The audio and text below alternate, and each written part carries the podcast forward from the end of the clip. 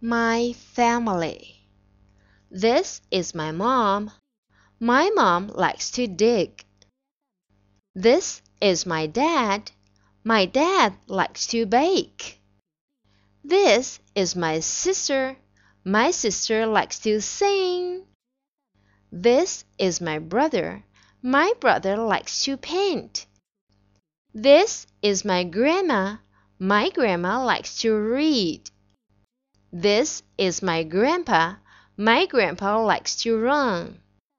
This is my family. My family likes to eat. And my family loves to play.